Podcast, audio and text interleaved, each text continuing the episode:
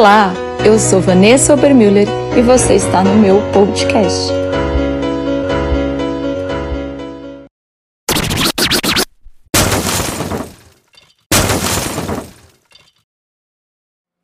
Dá uma salva de palmas para Jesus.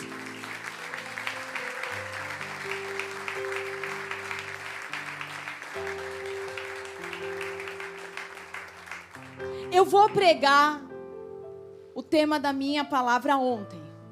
Não se entorta na cadeira. Mas eu quero com paciência e talvez com calma e talvez é, num ambiente que é muito mais familiar para mim, que são vocês, aprofundar e nos levar realmente a entender. Até porque eu falei sobre inveja. Inveja não é um problema feminino, inveja é um problema do ser humano. E se a gente olha para a Bíblia, tem até muito mais referências de inveja no meio dos homens do que no meio das mulheres. Embora os homens tenham uma tendência a acreditar que isso é um problema feminino, mas não é. E por que, que eu quero falar isso com vocês? Talvez você vai conseguir reter mais, entender mais. Porque ontem, ainda quando eu estava com a pastora Camila Barros comendo, ela falou: Pastor, eu queria ter escutado essa palavra. Porque esse é o tipo de palavra que a gente vai para casa falando: Deus, me conserta. Porque o impedimento para o avivamento está enraizado no orgulho e na inveja. E eu creio, eu tenho certeza que você que está aqui não quer ser parte disso. Não quer ser parte do problema, você quer ser parte da solução, amém? Então dá glória a Deus. Eu perguntei ontem para as mulheres, como eu já te dei um spoiler, não vou falar porque você vai talvez se constranger, mas eu perguntei: quem aqui já foi alvo da inveja de alguém? Vai, rapidamente no trabalho, na vida, na escola, na faculdade, do vizinho. Agora a pergunta é outra: e quem aqui já invejou alguém? Vocês estão sendo honestos? Vocês foram honestos ontem? Ou realmente eu estou lidando com um povo que, em nome de Jesus, glória a Deus, está sendo transformado? Não, mas, mas qual é o problema? A inveja, ela é o pecado envergonhado. Nós não conseguimos assumir que são invejosos. Eu olhei para todas as pastoras que estavam lá e falei: me diz, em todos os teus anos de ministério, quando alguém bateu na porta do gabinete para dizer assim: o meu problema é inveja. Nunca. Nunca. As pessoas vão dizer: eu tenho problema com ofensa, eu, eu tenho depressão, eu tenho tristeza, eu tenho síndrome do pânico, eu tenho rejeição, eu sofri abuso. Olha, eu cresci debaixo de um lar é, de tormento, tive pais autoritários, mas ninguém nunca veio e falou assim: eu sou uma invejosa, eu sou um invejoso. E todos nós já sentimos inveja de alguém. A palavra inveja, ela vem do latim. É uma palavra latina que significa assim, invidere. E invidere significa não ver. E eu acho tão curioso, porque se você pensa, por que, que a inveja, a palavra inveja é, significa não ver? É porque é a incapacidade de você olhar para si. Porque o tempo todo você está olhando para o outro.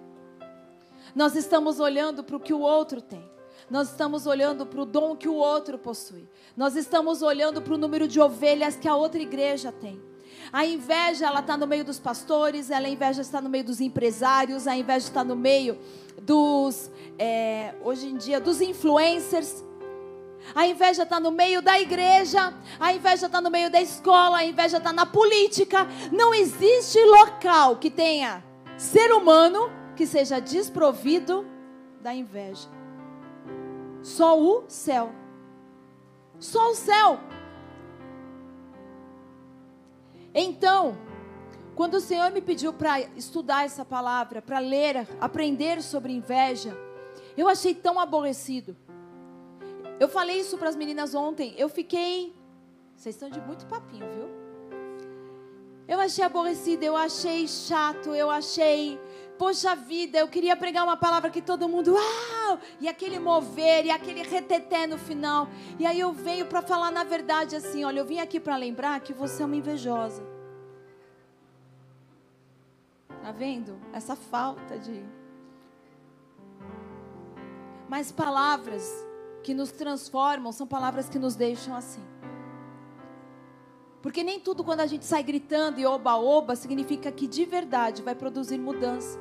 O oba-oba não traz avivamento, mas matar a inveja dentro de você traz avivamento dentro da sua vida. Você não está entendendo ainda o que eu estou pregando. Talvez você não tenha experimentado avivamento, porque a gente pensa em avivamento só um monte de gente vivendo, mas o avivamento tem que começar dentro de você. O avivamento tem que começar pelo amor, pela palavra e por você ter fruto do Espírito. Fruto do Espírito. Então, quando você começa a perceber e se aprofundar, eu compartilhei ontem que nós hoje somos uma geração muito dependente e que utiliza, faz parte da nossa vida, a internet. Mas a internet, vamos combinar, ela é uma incubadora da inveja. Nós só abrimos a internet para olhar a vida de outro. É ou não é? Quando você abre o seu Instagram, você não está olhando a sua vida. Porque se você quisesse olhar para a sua vida, você abria a Bíblia. Quando eu abro o meu Instagram, eu não estou olhando para a minha vida. Eu não estou procurando Deus no Instagram. Vocês estão comigo, igreja? Toda vez que você abre o seu Facebook, toda vez que você abre o seu Instagram, você está olhando o que o outro fez. A outra acordou. O que, que ela está postando, o que, que ela está comendo, o que, que ela está vestindo. Vocês estão comigo? E nós queremos, né? E nós começamos a nos comparar. Nos comparar. Nossa, mas os caras estão lá viajando. Poxa vida, olha aí. Fulano está fazendo isso. Ciclano tem aquilo. O outro ali trocou de carro. Ah, agora eu entendo. Para me dever, deve. Mas para passear, tem. Isso eu não falei ontem, então eu creio que Deus está falando. Então o que acontece? Durante anos nós escutamos que a internet é movida por ódio. Porque o que tem na internet é a mesma proporção que você é amado, você é odiado. Quando você começa a ter. É, como se fala? Quando você está tendo visibilidade, você começa a ter. Não, é, tudo isso. Na mesma medida, você começa a ver as pessoas te xingando, as pessoas falando mal, as pessoas invejando aonde você está hoje. Então, essa cultura do cancelamento foi gerada por causa do quê? Da inveja. Já que eu não posso ter o que você tem, eu te cancelo. Então, um cientista japonês ele separou um grupo de pessoas e foi examinar quais áreas do cérebro eram afetadas quando eu senti inveja. E ele percebeu que a área do cérebro que era acionada era a área responsável pela dor. Quem sente inveja sofre. Não pense que, se, que as pessoas que sofrem de inveja, elas não sentem dor, elas sentem dor. Mas Infelizmente, a outra coisa que elas produzem também, elas acionam uma parte do cérebro responsável pela alegria. Porque quem tem inveja, ela tem prazer na desgraça do outro. E ontem ainda quando eu conversava com a Camila, que ela queria que eu compartilhasse dessa palavra, ela falou: "Você sabe que eu por muito tempo acreditei que inveja era algo que não existia na igreja. Como assim? Olha para quem está do seu lado agora. Esse santo que vai morar no céu. Olha agora para a outra. Agora é uma santa do teu lado. Olha. Fala assim. Como assim? Você não tem cara de invejosa. Você não tem cara de invejoso.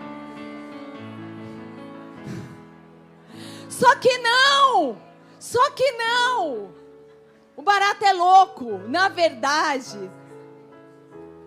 a gente é. Senta direito na cadeira, se arruma. A gente é. Mas é, é tão louco porque quando a gente lê a Bíblia, Se você quer ler a Bíblia sobre graça, você vai ver graça de Gênesis, Apocalipse. Se você quer ver sobre perdão, você vai ver perdão de Gênesis, Apocalipse. Até que um dia Deus te fala: olhe sobre inveja, e você vai achar inveja de Gênesis. Vocês estão comigo? Olha, eu vou ter certeza que esse mal-estar que vocês estão é porque eu peguei no calcanhar de Aquiles de vocês. E é verdade. Mas tenha consciência de algo.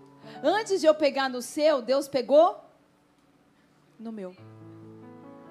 Deus pegou no meu. E realmente não é gostoso. Não é confortável. É triste você perceber atitudes que você espiritualiza mas que é inveja.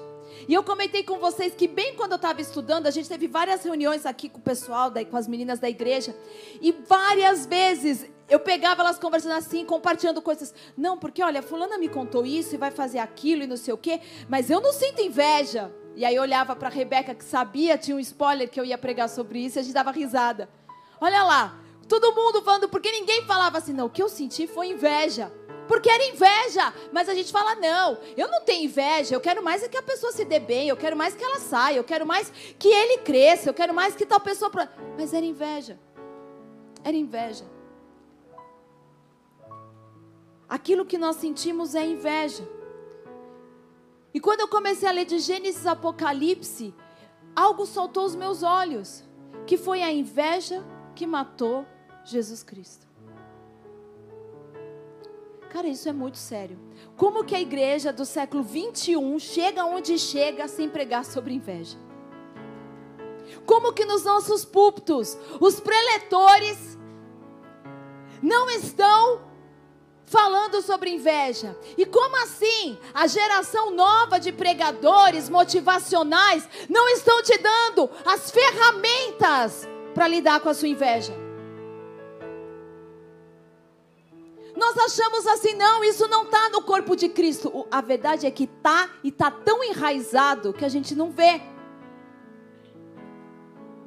E o, Espírito Santo e toda essa atmosfera que nós sentimos foi Ele preparando o teu coração para que você se quebrante possa reconhecer: eu estou brigando com essa situação.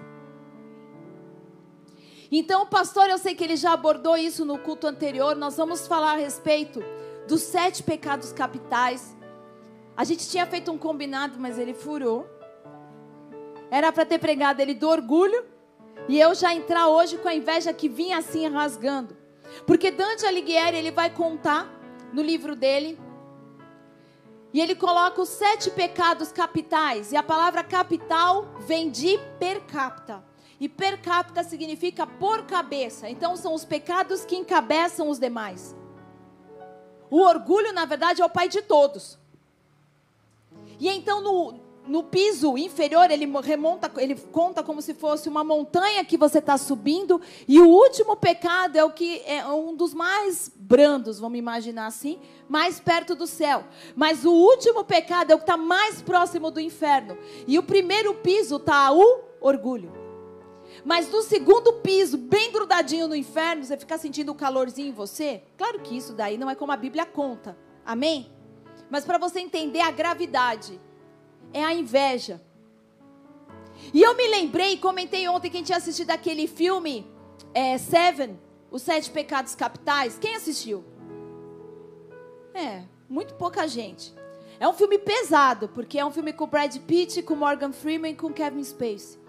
E o Brad Pitt e o Morgan Freeman, eles são os detetives e o Kevin Spacey é um serial killer. E eu vou te dar spoiler, porque eu quero te contar por que eu ouvi do filme. Mas você assiste que é um ótimo, excelente filme. E vão, são vários pecados, pessoas que vão morrendo, porque um tinha gula, o outro tinha a luxúria. E na última, no minuto final, no derradeiro, tá o Brad Pitt e o Morgan Freeman.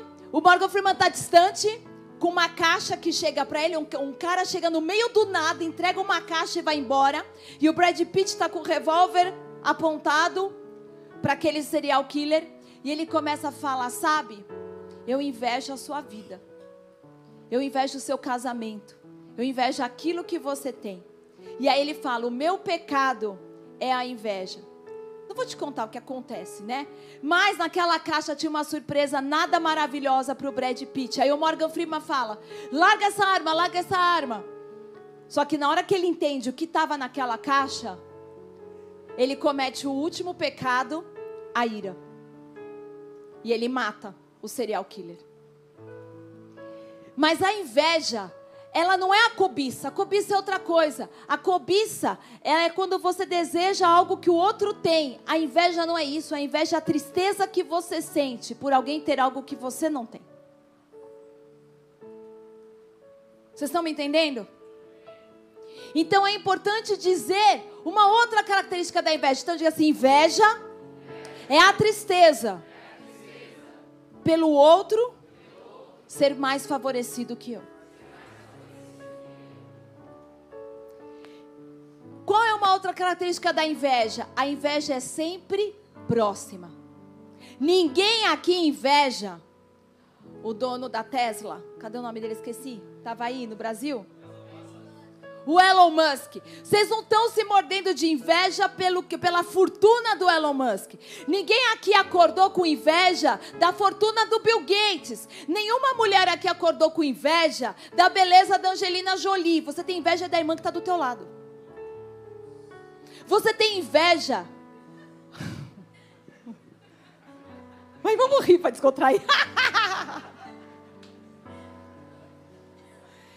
Você tem inveja é da conquista do outro. Você tem inveja da casa que o, o teu vizinho está construindo.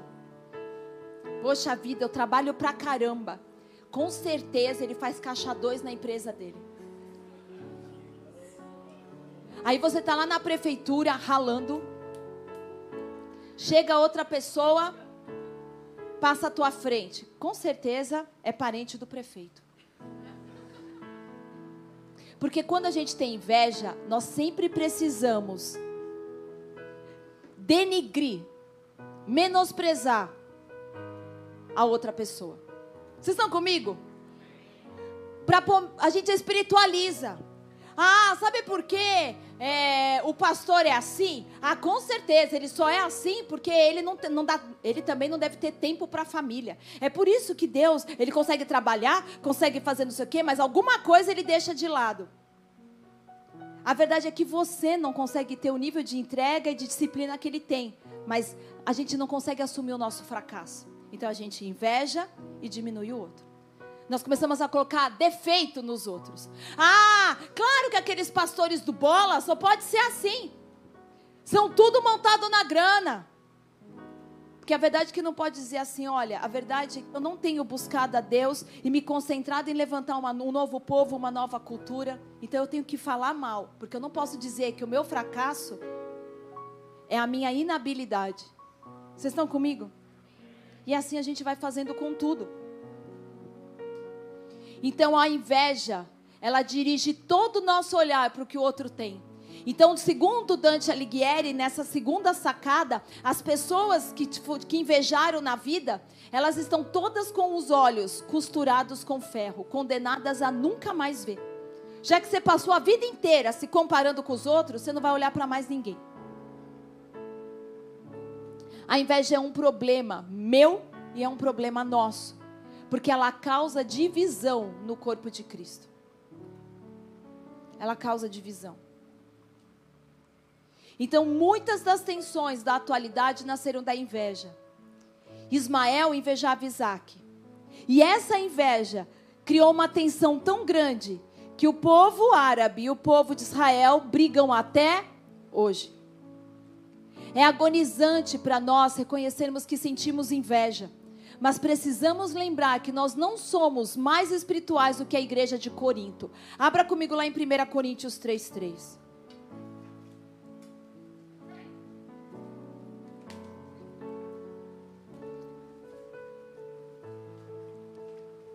Vai dizer assim: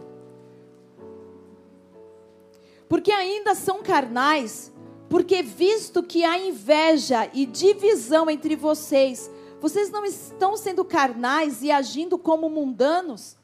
O apóstolo Paulo estava exortando aquela igreja, sabe por quê? Porque eles diziam: ah, uns são de Apolo, outros são de Paulo, uns são desse jeito, outros são de outro. E ele fala: vocês são tão carnais assim? Então, será que nós somos tão mais espirituais, o bola de neve e a bela, que nós estamos acima dessas coisas? Que no nosso meio não há inveja, e nem há facção, e nem há rivalidade, tão pouco competição? Quando o Senhor começa a apontar essas áreas dentro de você, você vai começar a ficar chocado, como eu fiquei. Mas é muito mais fácil você sufocar matar, remover algo quando é uma semente do que quando já virou uma árvore. Então, quanto mais rápido você reconhece, você vê no processo semente, você arranca e fala: opa, isso que eu estou sentindo é inveja. A inveja é uma emoção, e se ela é uma emoção, ela é um problema da nossa alma. E eu quero falar de novo algo, porque tem uma bobeirinha que a gente gosta de dizer, que fala assim, ai, eu senti agora, isso daqui é uma inveja branca. Larga a mão de ser preconceituoso, preconceituoso e racista. Porque quando você diz isso, é isso que você está falando. Não existe inveja branca. Inveja é um pecado. Inveja é inveja. Vocês estão me entendendo? Pode dar glória a Deus? Gálatas 5,19 vai dizer assim: O que sai do homem do ser humano é que o entorna impuro, pois é de dentro do coração, diga dentro do meu coração, que procedem os meus maus pensamentos, as imoralidades sexuais, os furtos, homicídios, adultérios, as ambições desmedidas, as maldades, o engano, a devassidão, a inveja. É de dentro do meu coração, porque as obras da carne, e cara, Paulo vai listar as obras da carne. E entre as obras da carne, o que está lá? A inveja. A inveja é uma obra da carne. E está sempre perto do homicídio. Por quê? Porque a semente da inveja, quando ela cresce, ela está destinada ao assassinato. A semente da inveja está destinada ao assassinato. Sabe, a inveja é símbolo da diligência. O que é diligência? Quando você é diligente, é constante em ganhar excelência em algo, os outros que aspiram a mesma coisa vão sentir inveja de você. Você começa algo, você começa um ministério, você começa uma empresa, você entra num relacionamento. As que não entraram no relacionamento, os que não entraram no relacionamento vão invejar o que entrou. Os que não conseguem abrir a empresa vão invejar o que abriu. Os que não conseguem montar um ministério ou não conseguem que ele cresça vão invejar o que está crescendo. E é assim que vai. A inveja, ela é um subproduto de você ser favorecido por Deus. E eu estou começando a fazer você amadurecer com duas coisas. Uma, ser favorecido por Deus, outra, a bênção. Porque toda vez que você é abençoado, você vai passar pela prova. E eu espero que você tenha aguardado. Primeiro, de se afastar de Deus. Segundo, de ser independente. E terceiro, de achar que merece. Mas quando você está sendo abençoado por Deus, já vem outro teste. Porque quem é abençoado por Deus vai sofrer inveja. Então, quantos aqui querem ser abençoados por Deus? Se prepara para a inveja. Olha para quem está do lado fala assim: se prepara para a inveja. Mas fala: se você me invejar, ó para você. Faz assim uma figuinha. Isso foi brincadeira. Não adianta. É, inveja não pega, pega. Quando Deus começa a te abençoar, se prepare para o efeito negativo. Então Salomão e a sua sabedoria vai dizer assim, não dispersa. Olha o que ele vai falar em Eclesiastes 4:4. Eu também vi que todo trabalho, todo trabalho e toda destreza em obras, você que prega bem, que flui no rio que Deus te colocou, que está sendo bem sucedido em algo, que está alcançando sucesso, atrai o invejoso. Ele vai falar: atrai ao homem a inveja do seu próximo. Toda pessoa que está prosperando em algo, que está se dando bem, que tem graça de Deus para alguma coisa, Salomão está dizendo, vai atrair a inveja. E aí ele fala: também isto é vaidade e aflição de espírito. E então eu expliquei para vocês algo tão poderoso. Porque Deus me levou a ler o livro de Tiago. E o livro de Tiago vai falar tanto da nossa boquinha santa. E ele vai falar tanto da inveja. E aí o Senhor me deu um, start. E eu perguntei para vocês: agora imagine o que era ser irmão de Jesus Cristo. Quem é que é irmão mais velho? Quem é aquele irmão mais velho e ia bem na escola? Agora eu vou lavar uma de vocês. Porque eu também. Como que funcionava? O irmão mais novo, que ia mal na escola, quando chegava as notas, a professora entregava para o irmão mais velho e falava assim: parabéns. Mas quando ela ia na sala, no quinto ano lá entregar para o teu irmão, falava assim: nossa, você não puxou a sua irmã. Você não puxou o seu irmão. Agora você imagina quando Maria e José iam na escola? Vamos trazer para a nossa atualidade? Eles iam lá no Eva. Porque Jesus, né, era gente como a gente. Então eu achei que o Eva é uma escola propícia o nome. Vocês estão tudo bem com Eva? Pode ser o Eva? Os professores do Eva, tá tudo bem? Tá tudo bem, Lu? É o Eva. Na reunião de Jesus, o cara só tirava 10. E aí Tiago, seus irmãos, estavam lá e assim, poxa vida, vocês não são bons alunos que nem Jesus. Aí Maria gritava: Filhos, vão tomar café.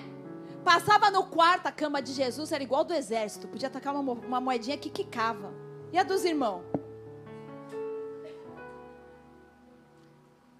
Iam orar, vamos todo mundo ficar de joelho e orar. Jesus fala assim: Não, sabe o que eu acho? Deus me deu uma palavra e os irmãos, acabou. Vocês não estão pensando. A Bíblia é aplicável. Vocês não estão não estão trazendo para a realidade de hoje, aplicando. Seria horrível, por um lado, ser irmão de Jesus. Me perdoa. Porque ele ia sempre lembrar que eu não sou tão boa assim. Agora, sabe por que eu estou te dizendo isso? Porque vai dizer que chegou uma hora que os irmãos de Jesus falaram para ele assim: claro que eu falei horrível, não é horrível, ia ser maravilhoso, mas eu ia ter que tratar inveja no meu coração. Por que eu te falo isso? Porque Tiago teve que tratar a inveja no coração dele. Existe um versículo na Bíblia que vai dizer assim: os irmãos de Jesus, a família dele pegou ele e disse assim: Ô, oh, posta no Instagram o que você está fazendo. Por que, que você não vai fazer milagre lá onde todo mundo vai ver? Porque quem quer, quem está fazendo as coisas tem que se aparecer, tem que ser conhecido. E aí vai dizer assim: porque a sua própria família, os seus irmãos não criam nele. Então você vai ver Tiago falar da inveja, por quê? Porque a inveja foi algo que ele teve que lidar no coração dele. Você só tem autoridade e pode levar alguém no lugar que você foi. Dá glória a Deus por essa palavra. Então Tiago vai falar, e ele diz que essa não é a sabedoria que vem do alto, antes é terrena, animal e diabólica. Terrena fala da carne, Animal fala de instinto, fala da alma, e diabólica fala das coisas espirituais. A inveja te destrói nessas três áreas: carne, alma e espírito. Tiago vai dizer que ela é associada ao coração faccioso. Toda pessoa invejosa traz divisão.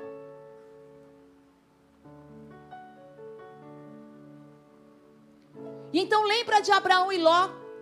Abraão prosperou tanto, Ló não estava prosperando, estava, mas a inveja é sempre próxima. Alguém não pode prosperar mais do que eu. Alguém não pode cantar melhor do que eu. Alguém não pode pregar melhor do que eu. Espelho, espelho meu, existe alguém mais bela do que eu? Vocês estão me entendendo?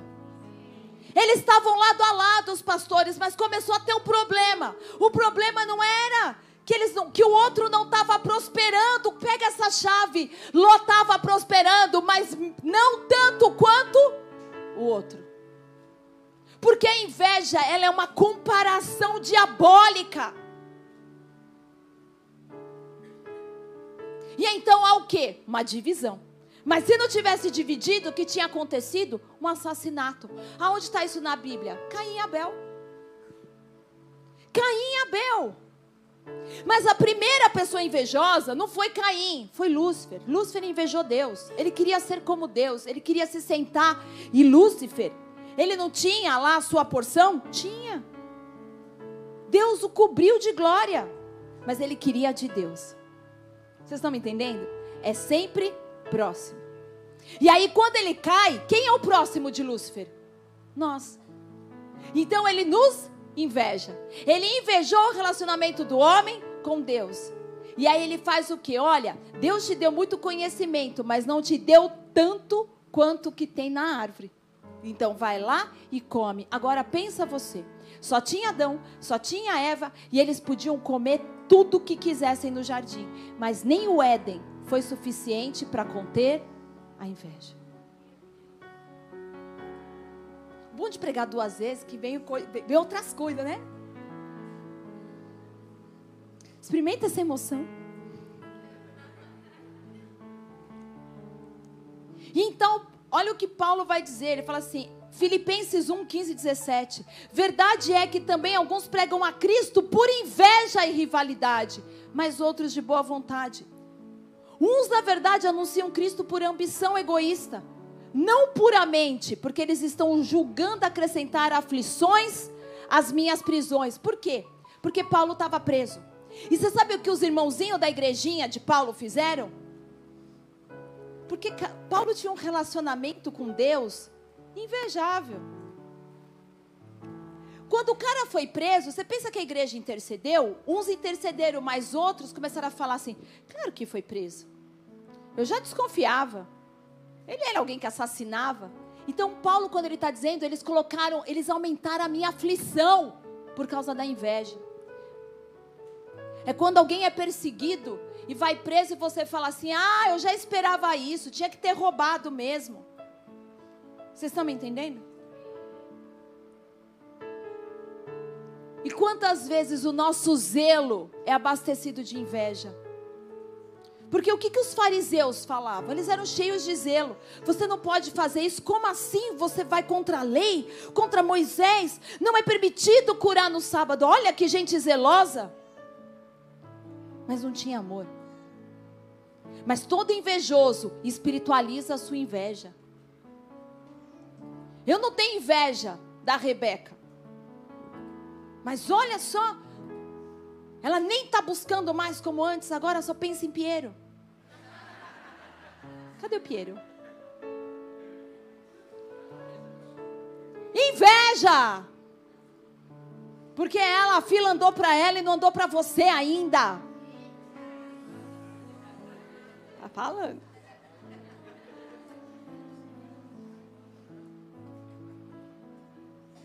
A inveja é uma reivindicação infeliz do eu. Eu comentei algo ontem que foi para mim tão lindo. Eu disse assim: tudo que Deus fez, Ele fez nós. Façamos. Façamos. Sabe quem foi quem reivindicou eu pela primeira vez? Lúcifer. Ele vai dizer: Eu vou subir. Eu porque Deus nunca foi eu. Quando a gente fala mais, muito eu, eu fiz, eu aconteci, porque eu criei, porque eu inventei, porque eu consegui, porque eu sou, porque eu tenho, porque eu posso, porque eu, porque eu, porque eu, porque eu, porque eu. Você não está vivendo o nós, que só o Espírito Santo produz. A igreja é um coletivo, não é um eu, é um nós, é uma somatória. Então Caim assassina o seu irmão. É o ápice da inveja. Adão não matou ninguém porque não tinha ninguém para invejar. Porque a inveja nunca é entre marido e mulher, isso é ciúmes. Você está entendendo? Inveja é entre irmãos. Olha para quem está do teu lado. Dá aquela medida. Hum. Inveja é entre irmãos. Caim Abel. Ismael e Isaac, Esaú e Jacó, José e seus doze irmãos. A inveja é entre irmãos. Ah, mulheres invejando o bebê que a outra tinha. E então Salomão mais uma vez escreve: porque o coração com saúde é vida a carne, mas a inveja é podridão nos ossos. E o versículo que mais partiu meu coração, que está lá em Mateus 27, 18. Coloca aí na tela. Aqui é quando está Jesus adiante de Pilatos e o povo está preferindo Barrabás. Cambada de invejoso. Aí diz: Você já tinha lido isso na sua Bíblia? Porque sabia que por inveja o haviam entregado. Você leu, mas você não reteu. A gravidade da inveja. Vamos ler junto? Porque sabia que o haviam entregado por inveja.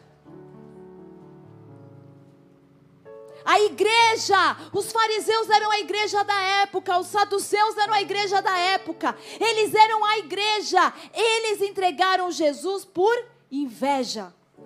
E será que a gente não vai fazer isso com a próxima igreja que começar a ser avivada? Porque o avivamento vai começar em algum lugar, em alguém. Vocês estão comigo? E o que, que a gente vai fazer? Solta Barrabás. Na final, na minha opinião, já soltaram Barrabás. Barrabás aí tá no triplex.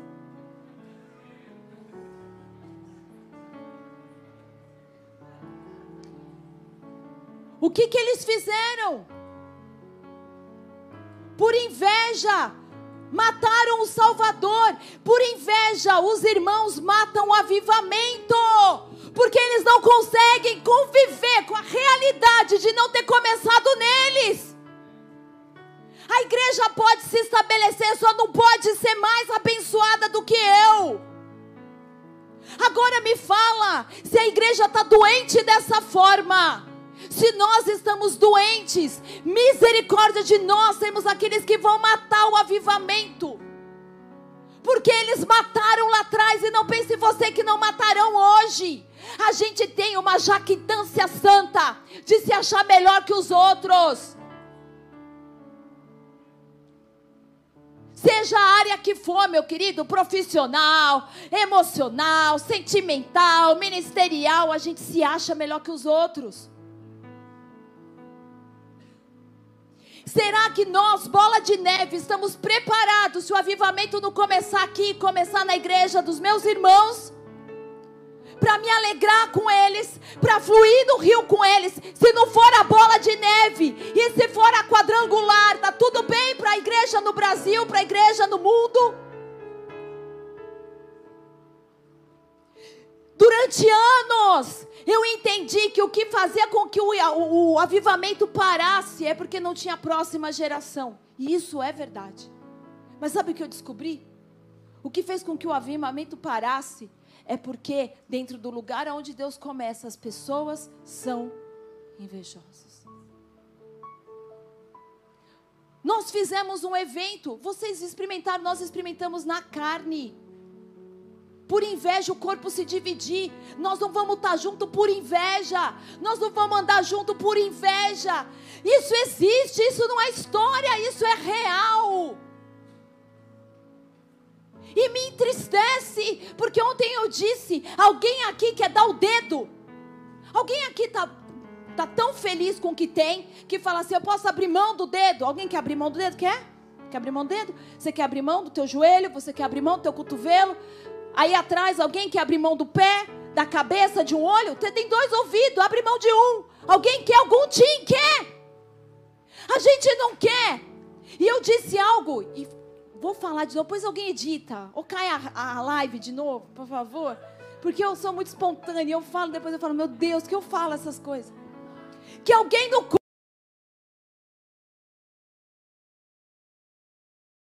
A palavra de Deus, vocês são, vocês são legalistas. A palavra de Deus diz que nós somos o corpo de Cristo. Meu filho, se você é o corpo de Cristo, no corpo de Cristo tem aqueles que só servem para fazer merda. E não tem? Tem! Tem! Agora, agora, agora, eu vou te entortar. Ou te endireitar, prefiro. Você joga fora o teu fifofó? O que, que o resto do corpo faz? Limpa a merda do outro. A igreja, se a gente tivesse essa maturidade, a gente não matava quando alguém erra, quando alguém falha, quando alguém cai, quando alguém peca. Se alguém errou, eu vou lá e ajudo a limpar. Para o corpo inteiro ficar limpo. Mas não, tem gente achando que sem fifofó, tá andando com aquele saquinho pro lado de fora. Aliás, me deu uma revelação agora. Porque houveram muitas. Não, derruba isso, por favor. Você deveria estar aqui para ouvir isso. Não vê.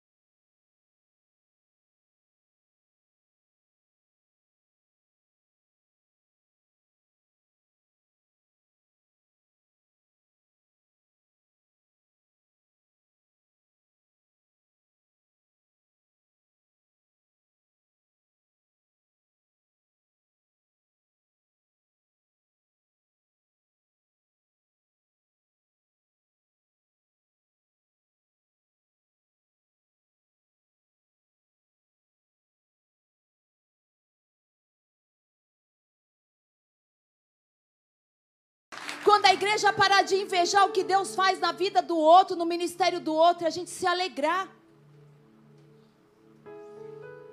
E nós nos alegrarmos. Oi, tudo bem? Nós estamos aqui, super bem. Deixa eu te dizer algo que é incrível. Jesus ensinou três coisas sobre o secreto. Primeiro, ele vai dizer assim: dá a sua esmola no. Vai, prega comigo. No. Que o seu Deus que está no te recompensa publicamente. No secreto não, publicamente. Aí ele vai dizer: ora o seu Deus que está nu, que o seu Deus que está nu te recompensa. E aí ele vai dizer: jejua nu. Quem vai ver? O seu Deus que está nu? E ele vai te recompensar onde? Está aí a receita da inveja. Porque toda vez que você passa uma prova, quem é que está vendo? Diga Deus. Quando você está ali chorando, buscando, pagando preço, quem está vendo? Mas na hora que a benção chega, quem vai ver? Todo mundo. É por isso que as pessoas, elas olham e falam assim: ah, mas fulano está num carrão, mas não sabe quando foi que você andou de bicicleta.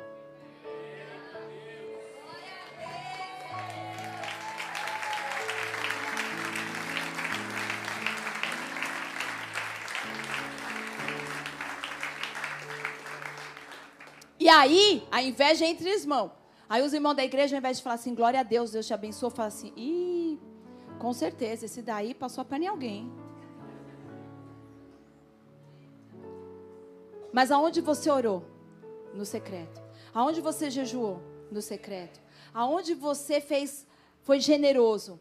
Porque a sua mão direita não saiba o que faz a esquerda. Foi no secreto. Mas quando Deus vai te recompensar, Ele não faz no secreto. Aonde Ele te recompensa? Publicamente. Publicamente. As pessoas não veem o preço que você pagou, elas só veem a bênção que chegou.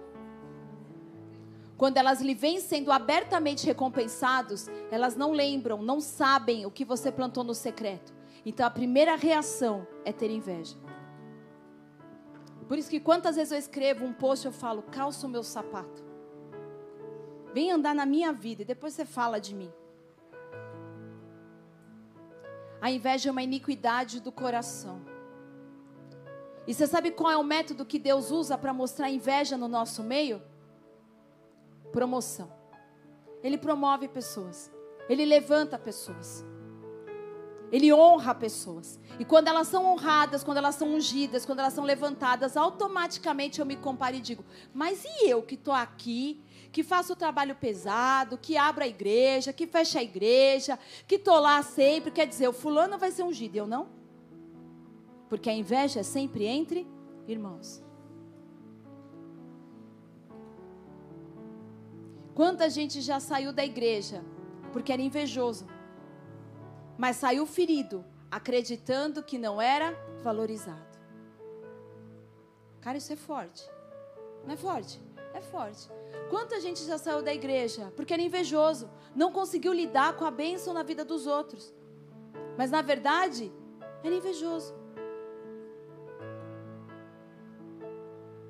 A inveja consome pessoas e impossibilita relacionamentos.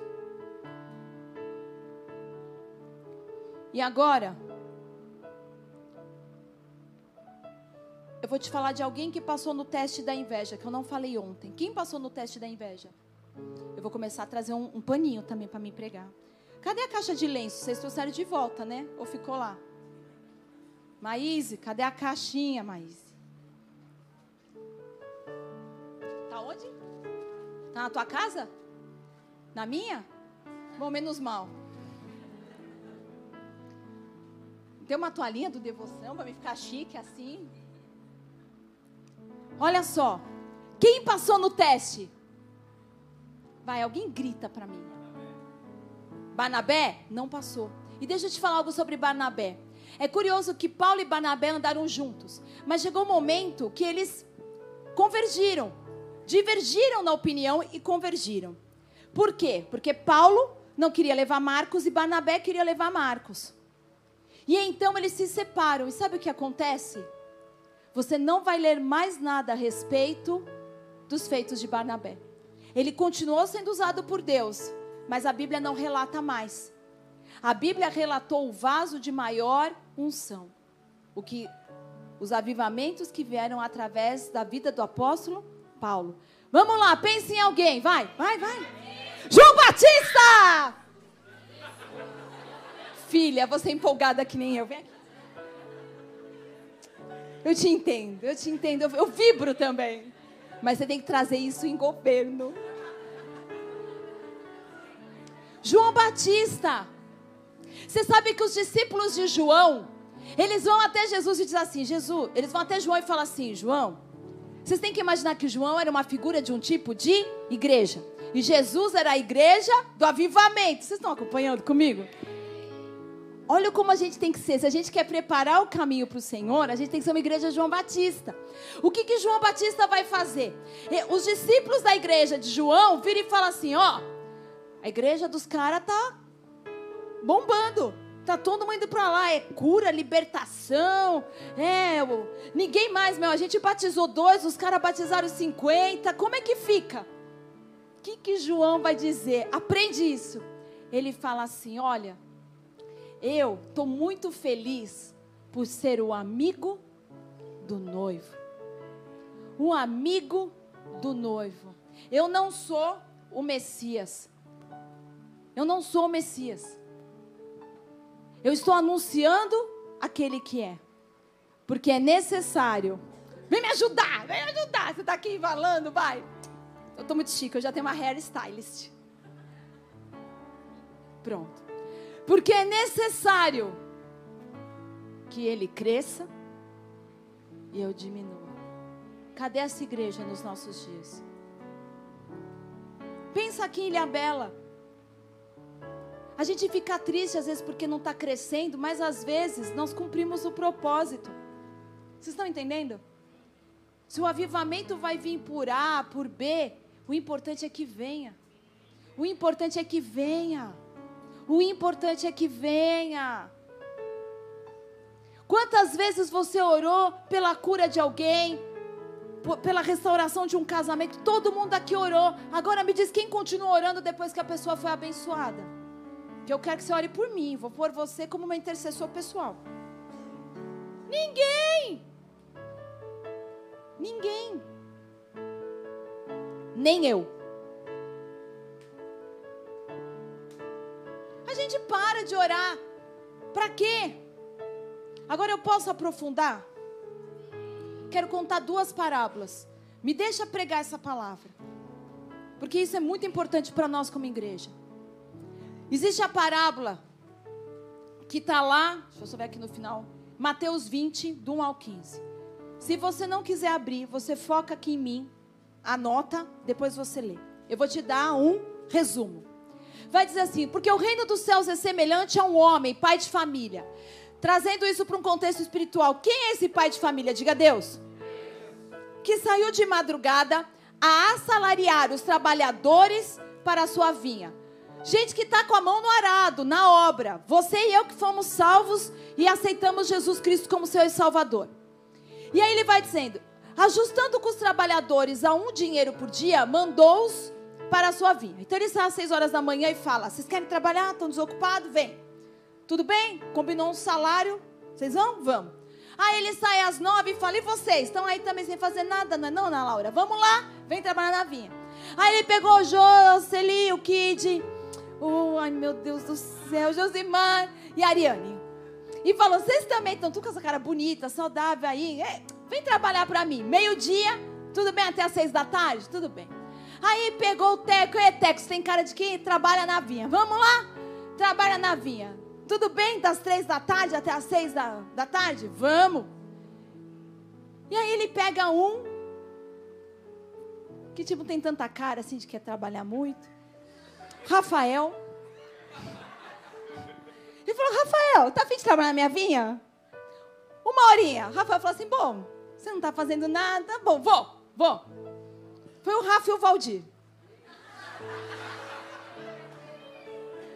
Bruno, você quer ir também esse horário? Tá bom. Esse povo aqui sabe que é tudo, é tudo pro teatro. E aí o que aconteceu?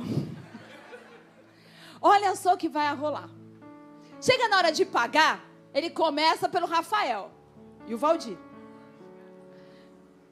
Tá aqui para vocês, cenzinho, a hora de vocês, tá bom? Tá bom? Cenzinho? Foi. E aí chega o resto, cenzinho, cenzinho. Bom, eu sei que os últimos olharam. A inveja é sempre próxima, nunca é distante. E falaram: não, nós dedicamos mais tempo. Que? Nós servimos há muito mais tempo. Eu estou na igreja quando não tinha ninguém. Eu fiz isso, eu fiz aquilo, eu fiz não sei o quê. Os caras não fizeram nada, meu. Os caras não fizeram nada. Chegaram agora e já é presbítero. E eu que estou aqui desde o início. E aí Jesus paga para ele Jesus pagou o que combinou. O mais louco é isso. Olha como é a nossa dificuldade. Jesus falou: Eu vou te dar 100 e pagou 100. Aí ele vai dizer assim: Você tem problema com a minha generosidade? Posso eu? A Marina ama quando eu falo isso. Cadê Marina? Posso eu fazer o que eu quero com aquilo que é meu? Cara, essa palavra, eu, eu, nessa hora, sabe quem jogava Street Fight, sabe? Tekken, sabe? Assim, aquele fatality, assim, ó. Fatality.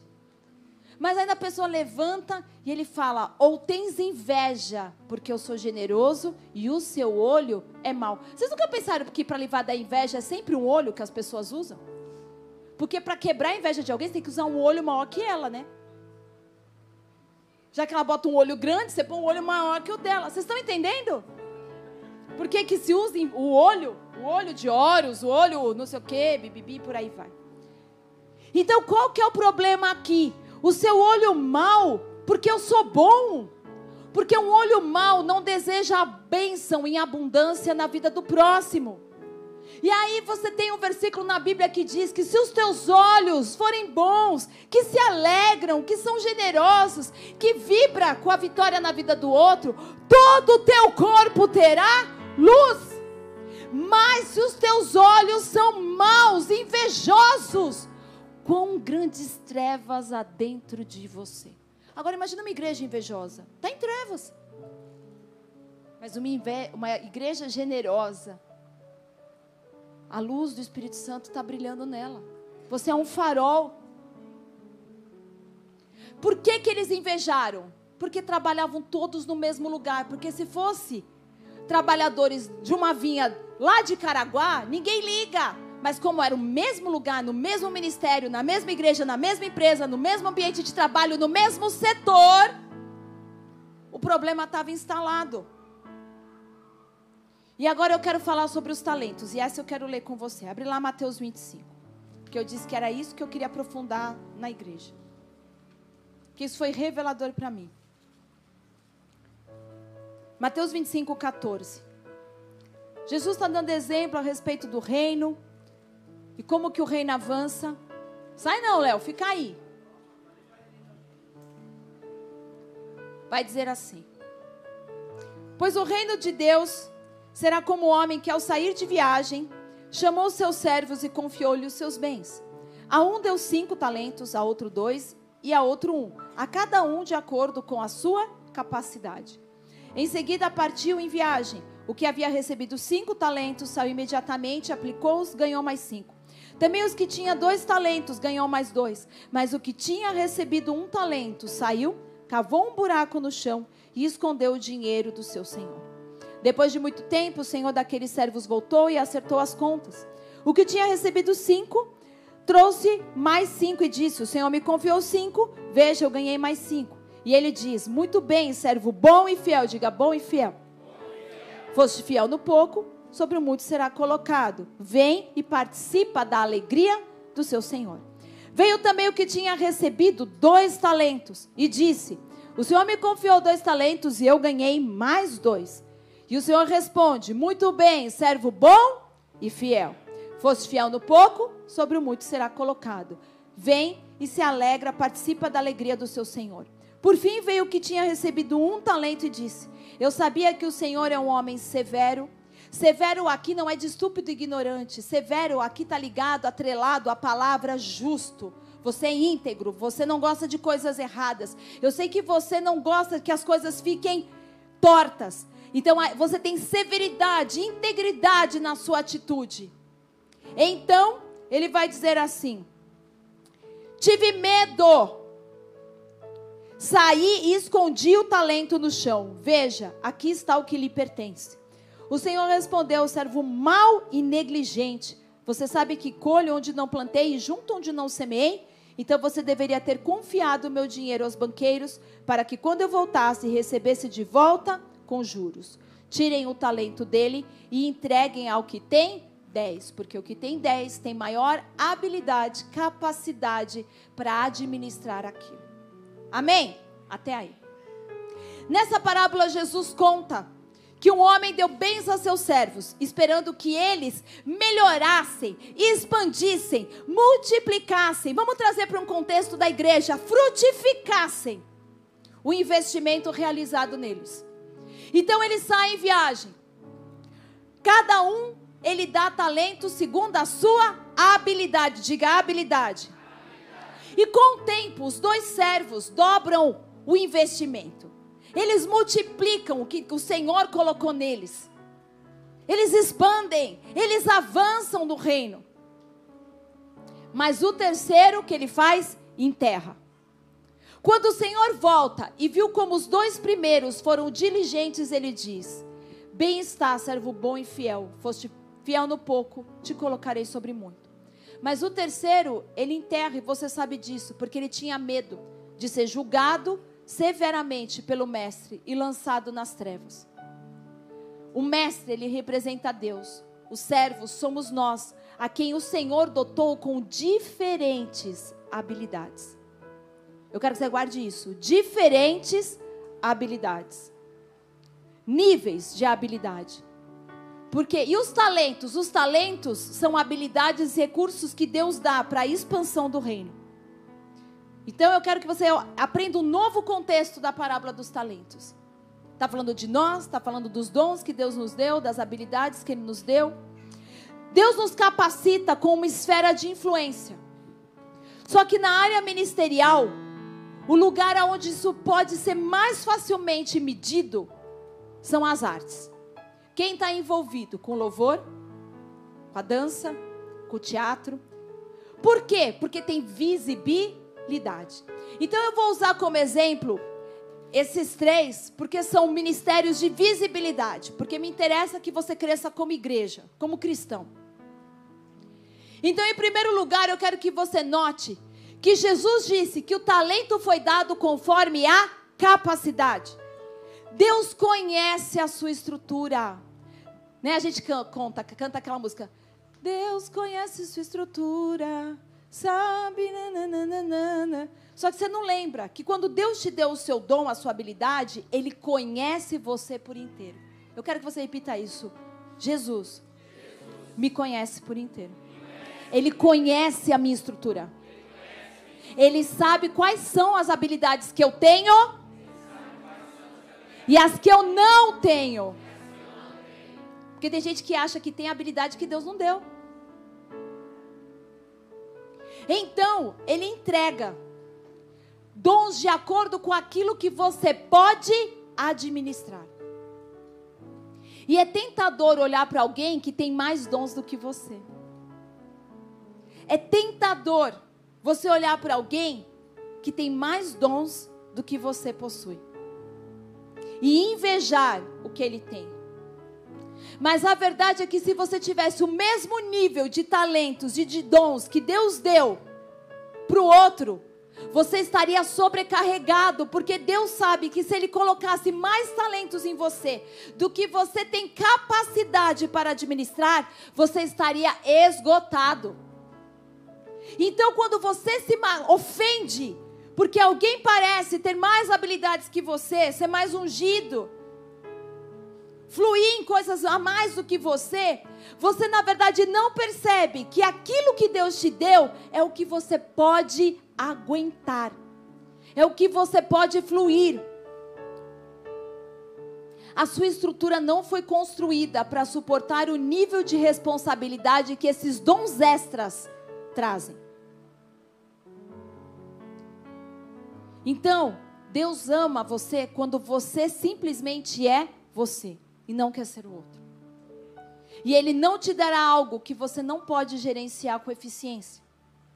Então, repete comigo: quando se trata de talentos, você recebe o que lhe dão. A inveja, ela insulta a Deus. Toda vez que você sente inveja, em última instância, você está batendo boca com Deus. Toda vez que você sente inveja, você está batendo boca com Deus. Porque a verdade você está dizendo para Deus assim: você favoreceu Fulano mais do que eu. Você prosperou Fulano mais do que eu. Você fez a ciclana mais bonita do que eu. Você colocou mais dons nele do que em mim. O Senhor privilegiou Y ao invés de Z. Toda vez que você sente inveja, você está brigando com Deus. Agora, quem melhor do que Deus sabe do que você é capaz ou não? Porque apenas Deus dá talentos. Diga assim: só Deus dá talento. Só Deus dá dom. Você não pode, guarda isso, gente. Eu estou te dando uma chave. Você não pode desenvolver um talento que você não recebeu. Isso vai curar muita gente.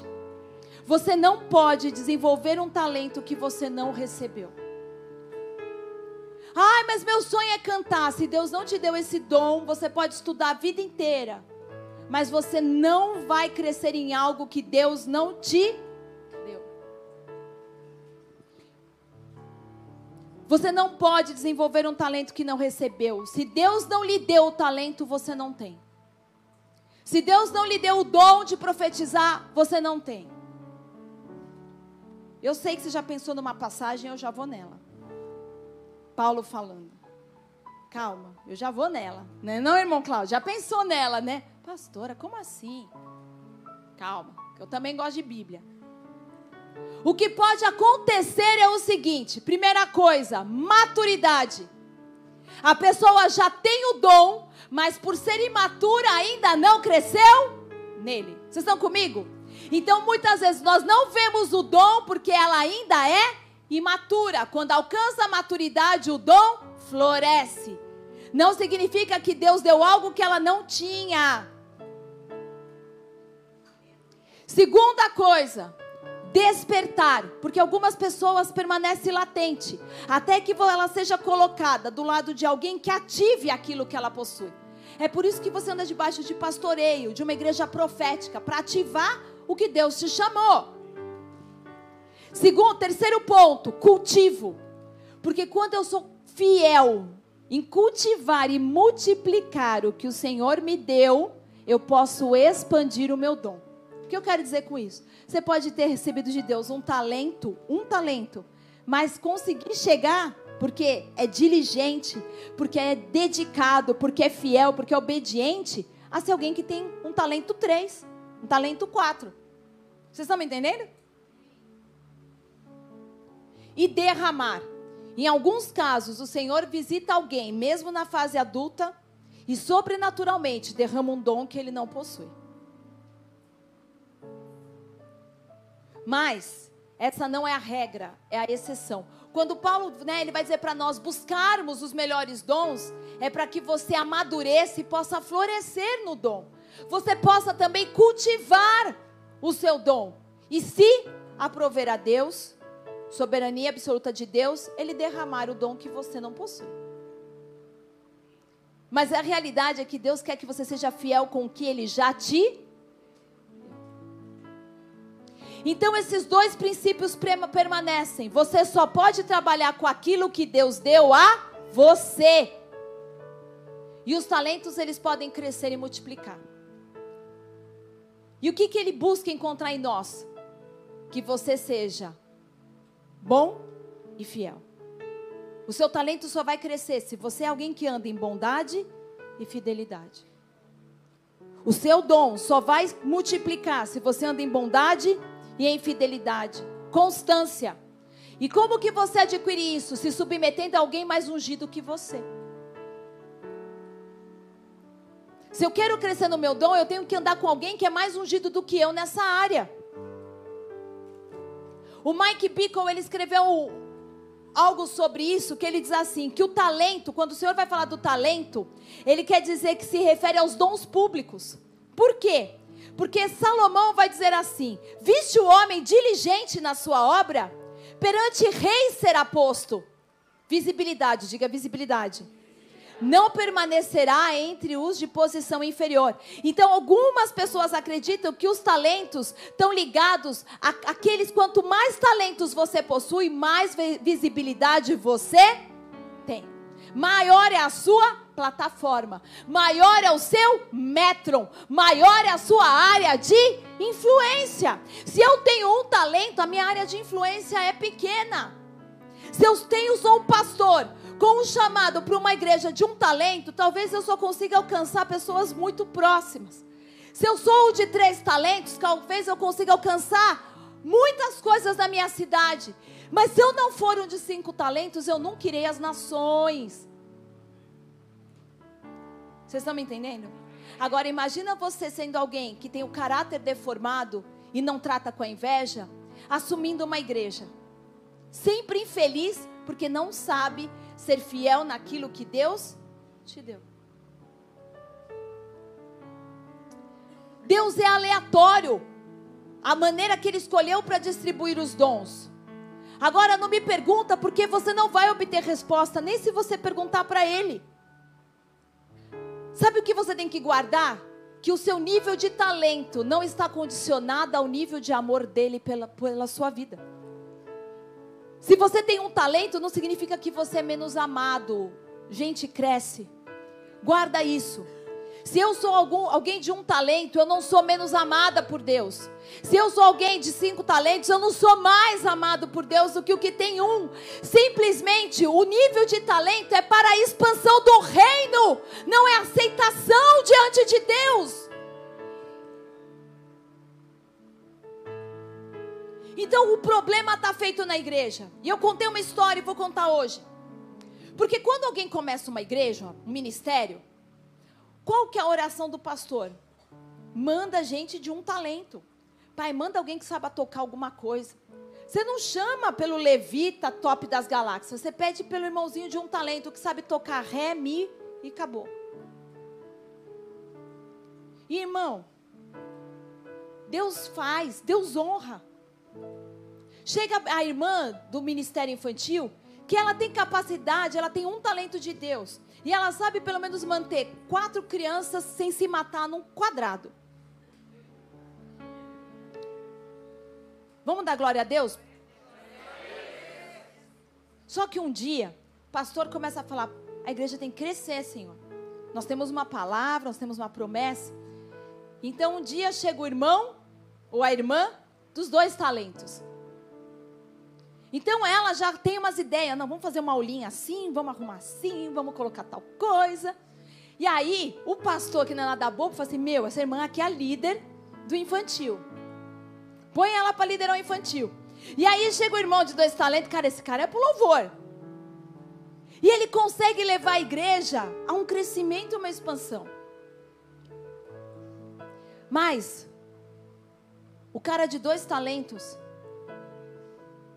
não vai conseguir levar ao nível de adoração para que aquela igreja seja a igreja de 900 mil pessoas. Você vai precisar do irmãozinho ou da irmãzinha de. E no dia que ele entra pela porta, como assim? Vai embora daqui, vá para outra igreja. É verdade. Porque todo mundo vai se sentir ameaçado. O de cinco talentos chegou. Porque nós competimos uns com os outros. Nós nos comparamos. Cara, levita é uma raça. Eu olho os levitas, que eu sei que é levita, eu fico olhando se eles adoram. Porque a verdade começa a adoração, eles estão assim, ó. Não gostei disso. Esse melisma não saiu, esse vibrato não tá bom. Ai, que nota fora. Não, porque se fosse eu, eu nunca teria feito isso. Olha aqui, ó, aqui é o meu solo. O melhor solo sou eu que faço aqui, não é não, André? Eu faço, vai André. Tá me ouvindo, Lucas? Sai. Nós tivemos um monte de irmãos de um talento. Tô dizendo que saiu de cinco, não, hein? Só que para crescer, Deus sabe que aquele de cinco tem capacidade para suportar uma guerra ou lidar com coisas que o de três não tem, o de dois não possui, o de um também não tem a menor condição. Ele espana. Você espana. Gente, isso foi revelador para mim. Libertador. Porque não tem melhor coisa do que você ser quem Deus te chamou para ser. Isso tem que trazer cura. Porque no meio dos ministérios, eu já vi inveja dos teens com os pré-teens. Eu já vi inveja dos pré-teens com os teens. Eu já vi inveja dentro do teens. Um monte. Eu já vi inveja dentro do pré-teens. E eu já vi inveja no louvor. E eu já vi inveja nos diáconos. Vocês estão me entendendo? Todas as relações humanas são fomentadas por inveja.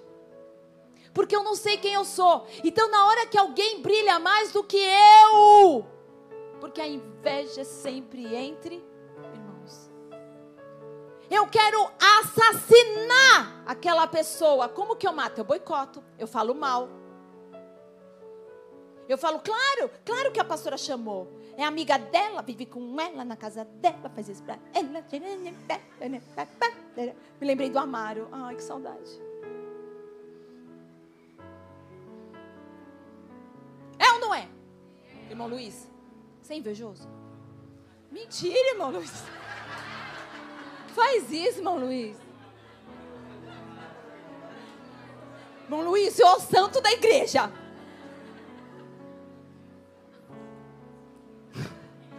Pega na mentira. Quem lembra dessa? Puxa o rabo dela. Você pode descontrair, porque eu sei que a gente está pensando assim. Eu sei que você está pensando. Eu sou irmãozinho de um talento. Ai, Deus, eu sou de um talento, Jesus. E aí, qual que é o problema com o de um talento? Sabe o que acontece? O de um talento, ele faz o quê? Ele enterra. E sabe como ele enterra? Ele faz assim. Ah, porque já me contaram isso. O bola já é tudo redondinho, tudo lá funciona. Eu vou lá para a igreja que está começando. Porque na igreja que está começando, o de um talento, quando ele chega, vamos bater pau.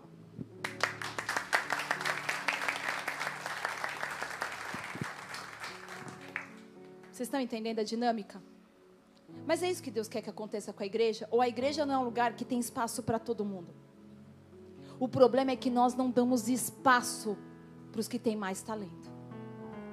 Porque se eu sou de um talento, eu tenho que estar feliz de ter ajudado naquele momento, mas agora talvez o meu dom, eu posso continuar servindo na célula. Eu posso continuar servindo em reuniões pequenas. Você está me entendendo? É difícil esse assunto, porque a gente não cresce. Nós não crescemos. Porque a gente automaticamente fala assim: isso não é justo. Não é justo. Deus não está matando o seu dom. Você não continua cantando? Você não está continuando fazendo o que você fazia? Por que, que você está infeliz? Porque você está comparando o que eu dei a você com o que eu dei a outro. Imagina a posição de um pastor quando a gente tem que chegar no louvor e começar a mexer pessoas e falar: olha, agora a gente tem que dividir. Aqui precisa estar tá aqui, você precisa estar tá aqui. E a inveja é sempre algo que eu levo para Deus. E não adianta você espiritualizar o que você sente, a guerra que você possui. É inveja. Porque alguém tem mais talento do que eu. Está fazendo sentido? A inveja, ela é um problema da nossa alma. E eu quero que você pense no homem de cinco talentos na Bíblia, José. José era um cara que aonde ele punha a mão, ele era cinco talentos. O cara era muito bom. Mas aquilo incomodou tanto os seus irmãos que eles tentaram. A inveja, quando não é lidada, ela vai culminar em assassinato. Foi, foi Judá. Foi, foi Judá? que na última hora falou: não, vamos jogar no, no poço? Foi. Judá é sempre o primeiro a se arrepender. Guarda isso, tá? É profético. Judá é sempre o primeiro a se arrepender. Foi Judá que falou assim: não, olha, vamos fazer, não precisamos matar o cara. Estrupia ele, mas não mata. O pulso ainda pulsa. Mas olha tudo que José passou. E aí eu quero falar uma palavra que talvez vai fazer você lidar com a dor que você tem vivido de outra forma. Sabe por quê? Porque a inveja, ela não é só diabólica para quem sente. Porque a pessoa que sente inveja também não é feliz. Mas todo mundo que já viveu na pele a inveja de outro, sabe o que aquilo provoca. A inveja, você lidar com pessoas invejosas perto de você é terrível é terrível. Quem já experimentou a inveja sabe. A inveja de um casamento, a inveja de, da, da sua aparência física, a inveja da sua condição social, a inveja dos filhos que você tem, a inveja da unção na vida dos teus filhos, a inveja do ministério que você possui. A inveja ela é terrível. E o que Deus me falou foi tão tremendo, porque isso fez eu olhar para algumas coisas e conseguir ter um coração no lugar certo diante de Deus. Porque o Senhor começou a me falar assim: a inveja matou Jesus. Mas como eu tratei com a inveja no coração daquelas pessoas? Crucificando. Crucificando. Quando os irmãos de Jesus, e eu não vou entrar em detalhes, mas como era Páscoa, os homens tinham que estar lá. Então, provavelmente, os irmãos de Jesus não estavam no pé da cruz, mas estavam vendo o que estava acontecendo. Quando eles viram Jesus desfigurado, a inveja do irmão foi campeada no coração deles. E então eles se posicionaram e olharam e falaram: Esse cara está aguentando o sofrimento sobrenatural, ele só pode ser Deus. Ele só pode ser Deus. Olha, até que eu estou bem. Deixa eu ver de novo. Mas sabe o que Deus faz? Quem tinha inveja de José? Vocês estão dormindo? Dá uma cotovelada em quem veio para o culto para dormir. Olha assim, ó. Quem tinha inveja de José? Os irmãos. Mas quem padeceu? Quem padeceu, igreja? Numa analogia, quem que, que Deus crucificou? Os irmãos ou José? Quando você vive inveja, Deus não crucifica o invejoso, Ele crucifica você. E isso fez tanto sentido, porque só Deus sabe o que eu estou passando, o que eu vivi por causa do devoção. As guerras por, por inveja de outras, outros ministérios, dos próprios irmãos, por um evento de unidade. E quando eu estava falando, Deus, por que, que eu estou nesse redemoinho? Só vou saber o resultado da minha biópsia dia 2 agora. Senhor, é minha mãe que infarta no meio do culto. É o dinheiro que eu não sei se vai dar. É o meu avô indo e voltando para o hospital. É o Zion. Acaba com o meu coração. Ele falou, porque eu vou crucificar você. Senão nunca os seus irmãos ouviriam sobre inveja. Não, não é para aplaudir. Não é para aplaudir. Porque não tem nada de bonito nisso. Eu não quero me orgulhar e me sobebecer disso. Isso só me lembrou como é triste. E o que a inveja faz. E talvez você, isso vai trazer bálsamo no teu coração. Porque às vezes você não entende porque você passa por tanto problema e tanta dor. Porque a forma como Deus protege o investimento que Ele fez na sua vida é permitindo o sofrimento. Gente, isso é libertador. A forma como Deus protege o que Ele colocou na sua vida é deixando você sofrer. Quando Jesus sofreu, algo mudou no coração das pessoas. Quer outra história? Esaú e Jacó. Quando Jacó volta, Jacó era próspero. Jacó era o irmão que passou a perna em Esaú. Esaú morria de ódio e de inveja. E tudo que ele queria era matar Jacó. O que, que Deus fala? Jacó, eu vou proteger o investimento que eu fiz em você, porque você faz parte dos patriarcas de Israel. É Abraão, é Isaac e é você que eu escolhi. Mas primeiro, vamos passar aqui no vale. E quem é que sai mancando? É Esaú? Quem saiu mancando? Jacó. Muitas vezes quem vai sair mancando de algum cenário de inveja é você. É você, não é a pessoa que inveja a sua vida. É você. E essa é a bondade de Deus. Porque na hora que Jacó vai diante de Deus, ele não era mais o Jacózinho malandro da ZL.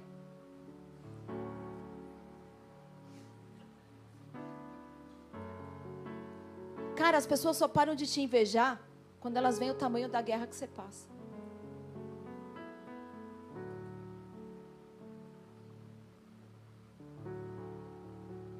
Da guerra eles não vêm, é verdade. Vocês falaram é verdade, não vê a guerra. Muito bem colocado. Vocês são as bereanas. Glória a Deus para vocês. Não vê a guerra, sabe o que vê? Vê a cicatriz. Vê a ferida aberta. Vê a dor. A guerra ninguém vê. Eu lembro que eu postava assim, gente, pelo amor de Deus, olha para o meu avô. E vinha toda sequência, olha para o meu cachorro. Eu falava, meu, como eu vou falar da minha guerra? Deixa quieto.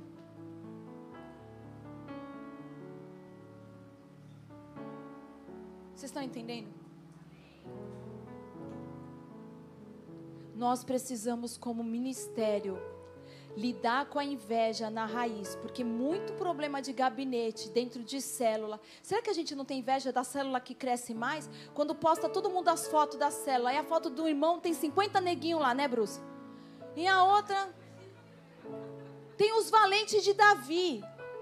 Mas quem disse que os valentes de Davi não agrada o coração de Deus. Sabe, Saul deveria ter sido um pai para Davi. Davi falava para Saul, Saul assim: Meu pai, eu tive a oportunidade de cortar o seu manto e passar o rodo em você, passar o facão em você, e eu não fiz. Mas sabe qual era o problema do Saul? O problema de muitos líderes que não conseguem se tornar pais para pessoas que têm mais unção que eles.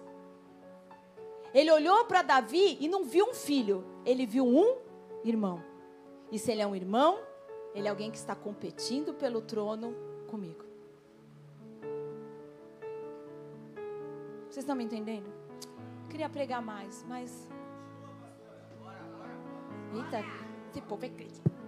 Não, já falou. Não quero porque tem muito visitante. Eu quero que eles entendam que a gente termina no horário. O que Deus precisava falar, falou. Amém? Não, precisa bater palma, não. Não quero bater palma, não. Não, então bate palma. Também agora você me constrangeu, né? Jesus, então bate. Por quê? Eu vou explicar. Por que, que eu falei. Não, porque é estranho você falar assim: olha, Deus está me crucificando por causa da sua inveja. Não parece arrogante? Eu acho, parece. Tipo assim: olha, porque alguém me inveja, eu estou sendo crucificado. Mas esse é o padrão por toda a Bíblia. Quem que morreu? Abel. Quem era o invejoso? Caim.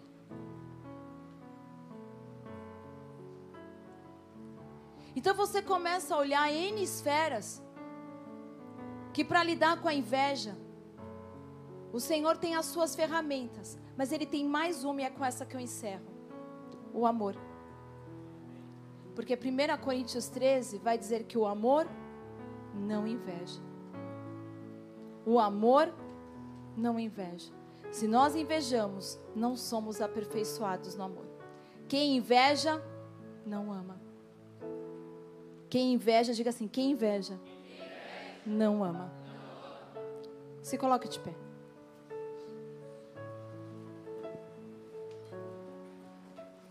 Você foi abençoado por essa palavra?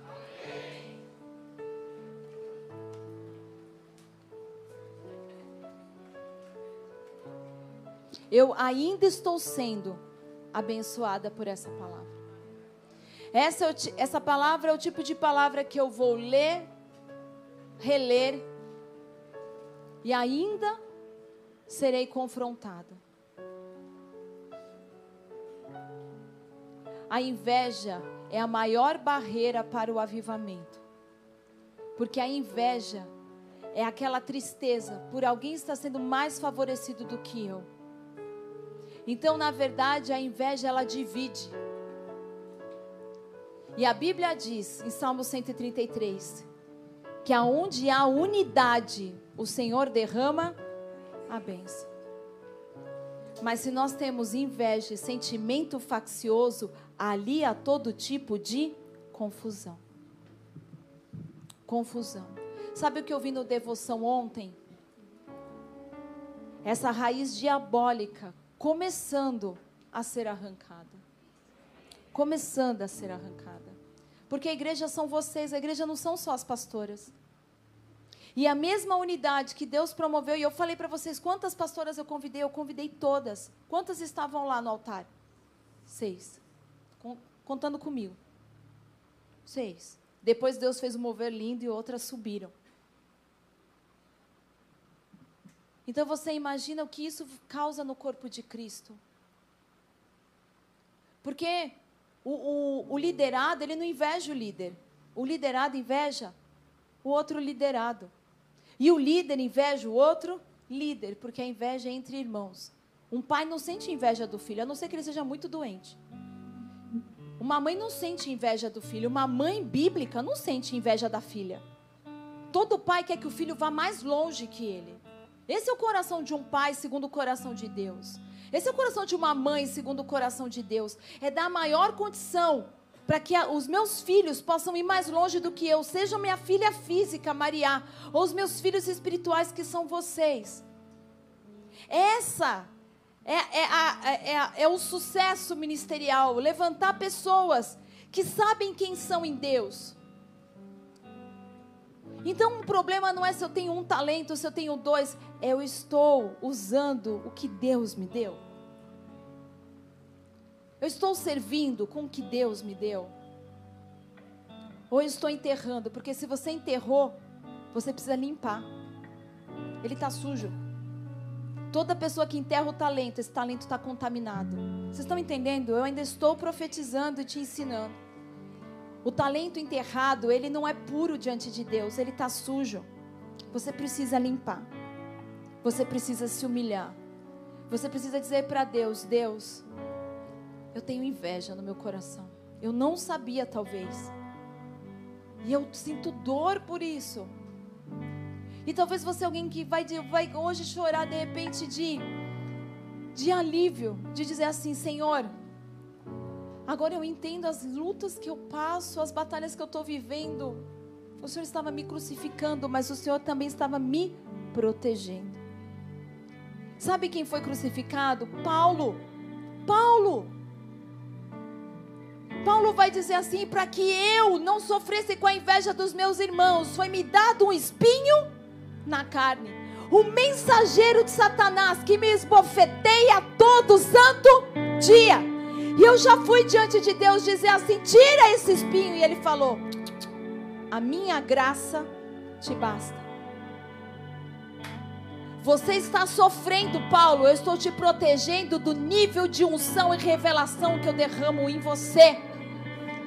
Os teus irmãos olham para você e ele fala: Olha, eu fui naufragado, eu tomei 39 açoites, eu fui traído, eu fui enganado. Os irmãos da igreja botaram lenha na fogueira, mas ainda assim, eu sei me vangloriar, ser grato pelos talentos que eu tenho que Deus protegeu com sofrimento.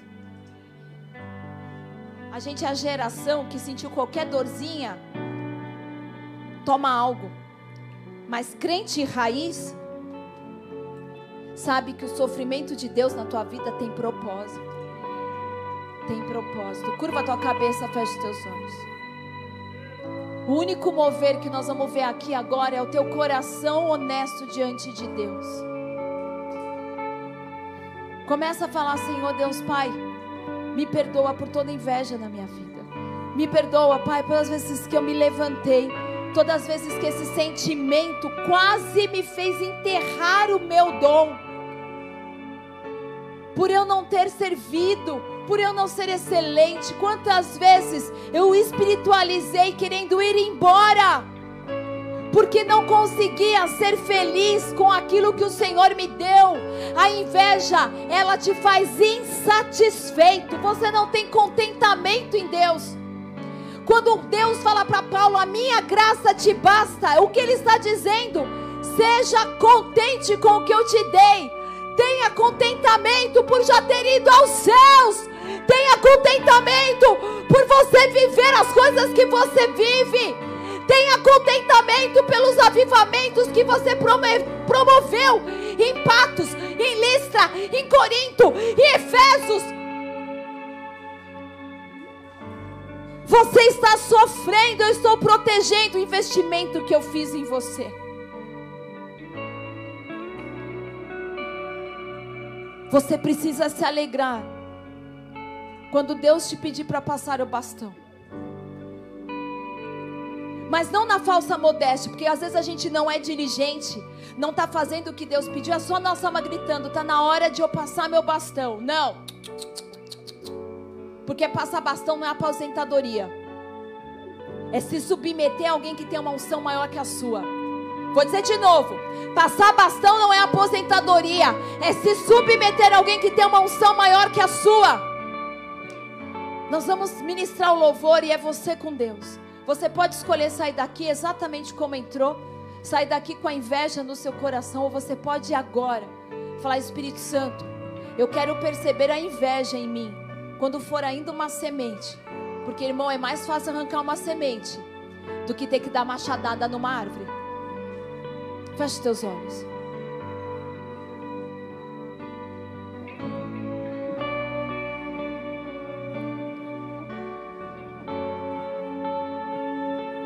Espírito Santo, nós estamos te dando liberdade.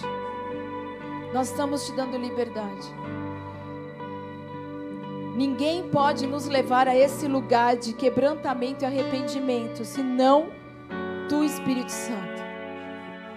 Nós queremos, Pai, como igreja, nos arrepender de todo o pecado de inveja que nós tivemos, sentimos, professamos Senhor, espiritualizamos e que tem roubado a, a, a medida da graça das nossas vidas. Queremos nos arrepender por todas as vezes que sentimos inveja das pessoas que trabalham conosco, porque eram promovidas e nós não éramos. Você sabe as áreas aonde você sentiu inveja, aonde você não era capaz de abençoar, aonde você ficou ressentido. Tem muito irmão aqui que se Deus Deus realmente você der liberdade, você precisa ir até outro irmão e dizer: inveja o que eu tinha, mas eu quero te abençoar agora. Eu quero agora te abençoar. Vamos deixar o Espírito Santo fazer o que ele faz de melhor, que é nos convencer do pecado, da justiça e do juízo. Deixe que no meio de vocês, adolescentes, teens, haja um avivamento. O amor não inveja. O amor não inveja, mas ele pode destruir algo.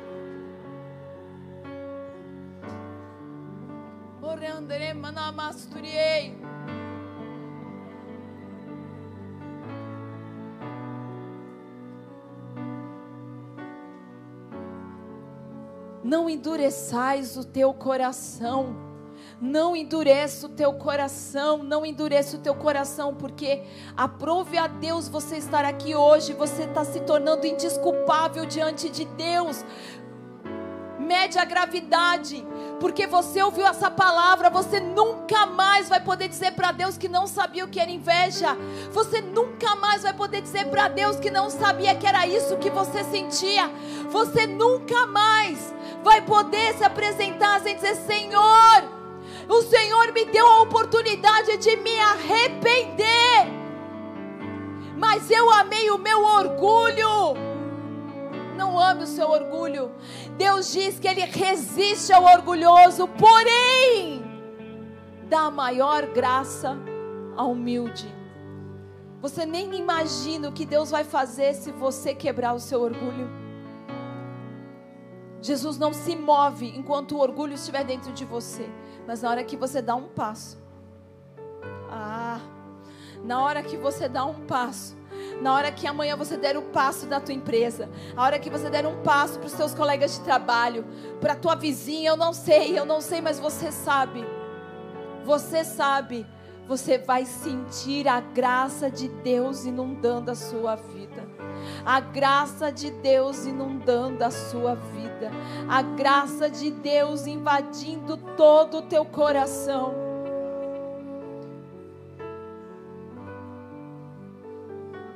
Xeremanamasturiei. Oh.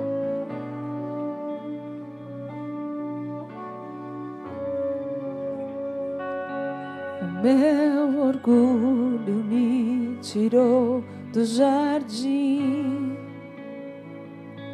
tua humildade colocou jardim em mim. E se eu vendesse tudo que tenho, em troca do amor, eu falharia.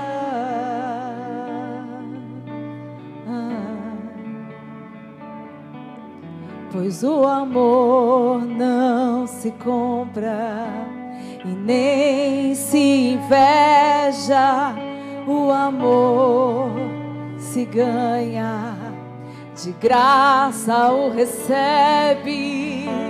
Eu quero conhecer Jesus. Eu quero conhecer Jesus. Eu quero conhecer Jesus. Quero conhecer. Vamos lá, vamos lá. Vá arrancando a inveja. Declare: Eu quero. Eu quero conhecer Jesus. Eu quero conhecer Jesus meu orgulho me tirou do jardim.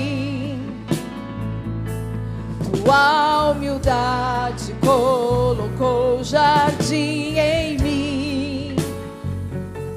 E se eu vendesse tudo que tenho, em troca do amor, eu falharia.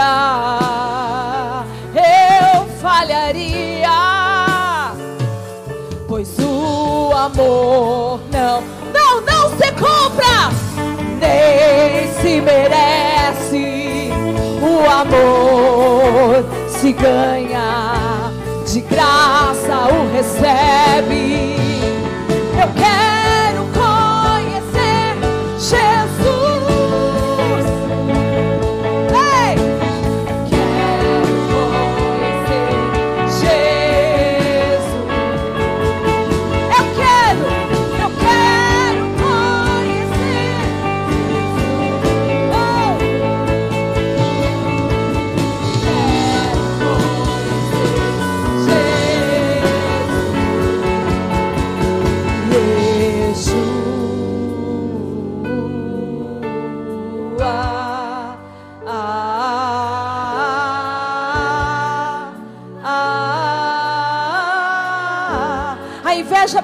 que solte, solte Barrabás.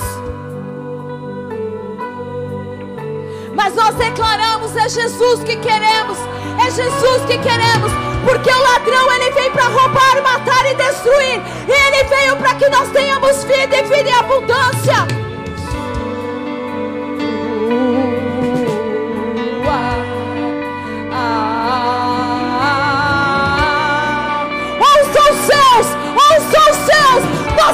Queremos Jesus, nós queremos Jesus.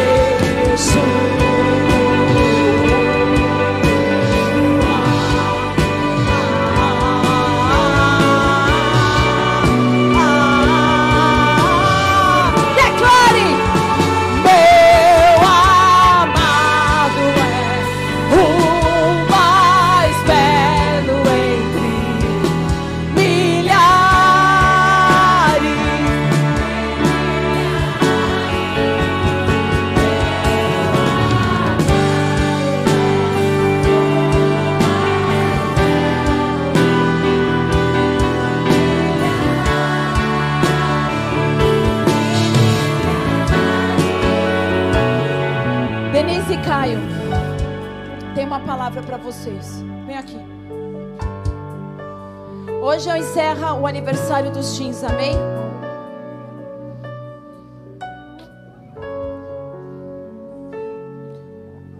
Se você é um teen, eu quero que você corra aqui para frente. A palavra que Deus deu para vocês foi sobre fruto, não foi?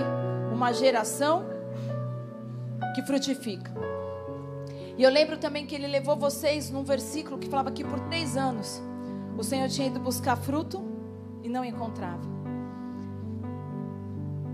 E quando eu pensava em vocês hoje, o Senhor me falava: sabe o que faz uma árvore frondosa ficar estéril? A inveja. Ana tinha inveja de Penina. E até ela quebrar o coração diante de Deus, ela não conseguia gerar. Raquel tinha inveja de Lia. E uma das coisas que fez com que o ministério dos teens parasse de dar fruto foi a inveja no meio da geração. Por cada um não entender quem vocês são em Deus. O dom que Deus deu para cada um de vocês. Porque uns têm um talento, uns têm dois, uns têm cinco. E é inerente da adolescência eu comparar o meu talento com o do meu irmão. E a comparação esterilizou vocês. A comparação. Vocês nunca estavam olhando para vocês, vocês estavam sempre olhando para o outro. É ou não é? É ou não é? É. Eu estou mentindo? Estou mentindo? E vocês olharam tanto uns para os outros que ficaram com os olhos cegos. Mas isso muda hoje. Isso muda hoje. Não à toa vocês me pediram para pregar no encerramento de vocês e ouvir essa palavra. Então eu quero ungir vocês para esse novo tempo. para esse novo tempo quebrar com a mentira de Satanás que vocês não tinham talento para levar essa geração. Porque vocês já estavam tão machucados que vocês acreditavam, nós não temos o talento para cuidar dessa geração. Mas vocês têm. Vocês têm. Você é alguém de cinco talentos, Denise. Deus te fez alguém de cinco talentos. Eu tô aqui para te lembrar, você é alguém de cinco talentos. Caio, você é alguém de cinco talentos que estava sendo enterrado. Você estava sendo enterrado. Mas hoje eu declaro que o Senhor vem limpar o teu talento. Filho estivesse escondido, mas hoje eu te limpo, em nome de Jesus eu declaro, Caio, volte a crescer.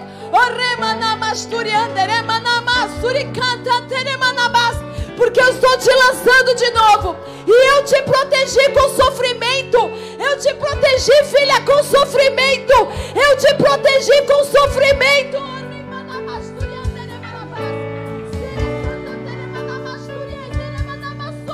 Que veio novo, que veio novo, que veio novo, que veio novo. É uma geração que frutifica. É uma geração que frutifica.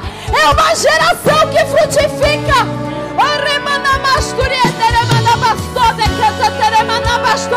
Eu declaro o espírito da inveja sendo quebrado entre vocês.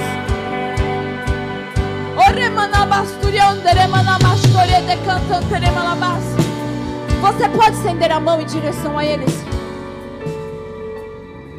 Porque ainda há dureza no coração. Mas nós, como igreja, vamos nos levantar por essa geração hoje. Você está entendendo? Nós vamos nos levantar. Nós vamos agora guerrear por eles. E guerrear pela próxima geração. Guerrear para que vocês não cometam os mesmos erros. Porque isso é inerente ao coração do homem.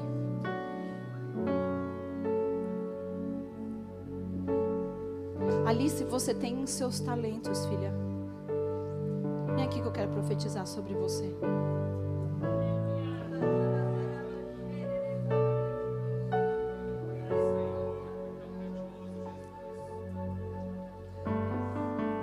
Pai, eu oro pela Alice. Senhor, eu quero declarar, Deus Pai, que em nome de Jesus, te glorificar pelo talento que o Senhor colocou nela. O Senhor hoje visita a sua baixa autoestima, Alice. Xerianderemalabás.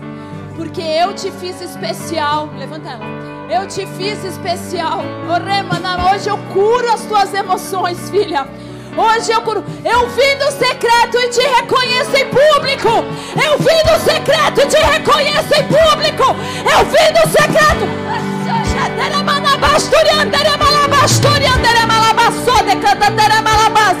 Eles os que não são para confundir os que são. Oh! Chama na manama suriei teremana bastou de canta teremalabas. Oh! Chama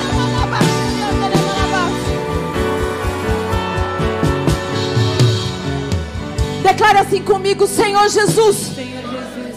Nessa noite, Nesta noite, como igreja, como igreja, debaixo da autoridade debaixo da autoridade conferida à igreja de Cristo conferida à igreja de Cristo na terra, na terra, nós guerreamos nós guerreamos contra essa ação diabólica. contra essa ação diabólica da inveja da inveja no corpo de Cristo. no corpo de Cristo. Nós pedimos perdão, Nós pedimos perdão. Quanto pais, quando pais, quanto líderes, quanto líderes, quanto pastores, quanto pastores, quanto adultos, quanto adultos, por termos por termos passado passado o bastão da inveja. o bastão da inveja. Oramos agora Oramos agora para que o Senhor para que o Senhor visite essa geração visite essa com graça e geração. Com graça e misericórdia. Nós nos colocamos na brecha. Nós nos colocamos, Nós nos colocamos na brecha, colocamos pedindo brecha, perdão pela inveja, pela, pela baixa autoestima, pela pela insegurança, pela insegurança, pela comparação pela comparação que fomentou os nossos que adolescentes fomentou os nossos nossos adolescentes. e declarando E declarando que aonde abundou o pecado, que aonde abundou o pecado, superabundou a graça. superabundou a graça. Nós estamos declarando Nós estamos declarando teens, teens, pré-teens, pretinhos, cresçam, cresçam, frutifiquem frutifiquem, e que o amor que o amor seja conhecido de todos vocês. seja conhecido de todos Eu oro vocês. agora para que eles sejam batizados com amor. Libera, libera o batismo de amor, o batismo de um amor.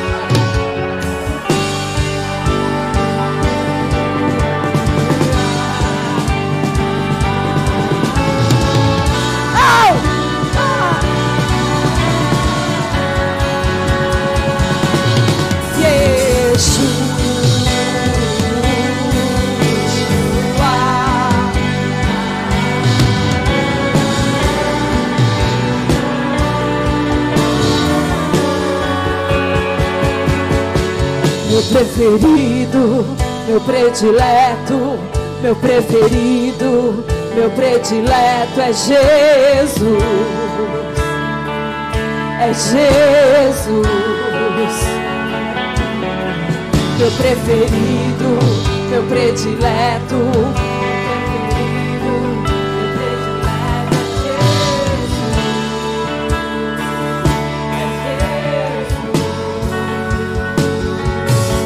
meu preferido, meu predileto. Meu preferido, meu predileto.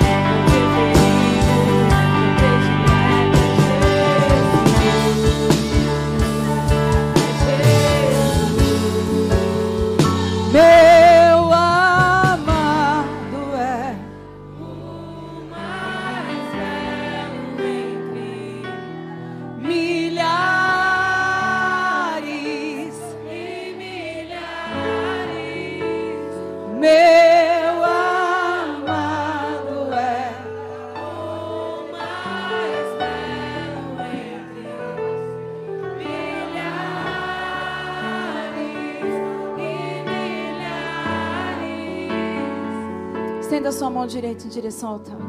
Eu quero te abençoar para você ficar em paz para ir em casa, para ir para sua casa, para voltar para sua casa. Eu vou deixar aqui esse ambiente para aqueles que estão recebendo, mas que o amor do Pai, a graça que está no Filho, as unções e as consolações do Espírito Santo da promessa estejam sobre você. Eu quero declarar que a força da inveja sobre a sua vida hoje foi desmascarada. Daqui para frente, você vai perceber a inveja, mas ela vai estar no estágio semente. E quando você perceber, você vai rapidamente se arrepender e dizer: Não, Deus, eu vou me alegrar com o que o Senhor está fazendo. Amém. Que o Senhor te leve em paz, que o Senhor te leve em graça, que você saia daqui curado, que você saia daqui liberto, que você saia daqui grato por tudo aquilo que Deus deu a você. E que a inveja nunca mais te faça olhar para aquilo que há na vida do outro, como se o nosso Deus fosse injusto. Se Ele te deu o que Ele te deu, era tudo que você precisava. Amém? Dê uma grande salva de palmas a Jesus. Deus abençoe a sua semana. Vocês podem ficar aqui, amém? Esse foi mais um podcast. Se inscreva, compartilhe, não fica de fora. Até a próxima.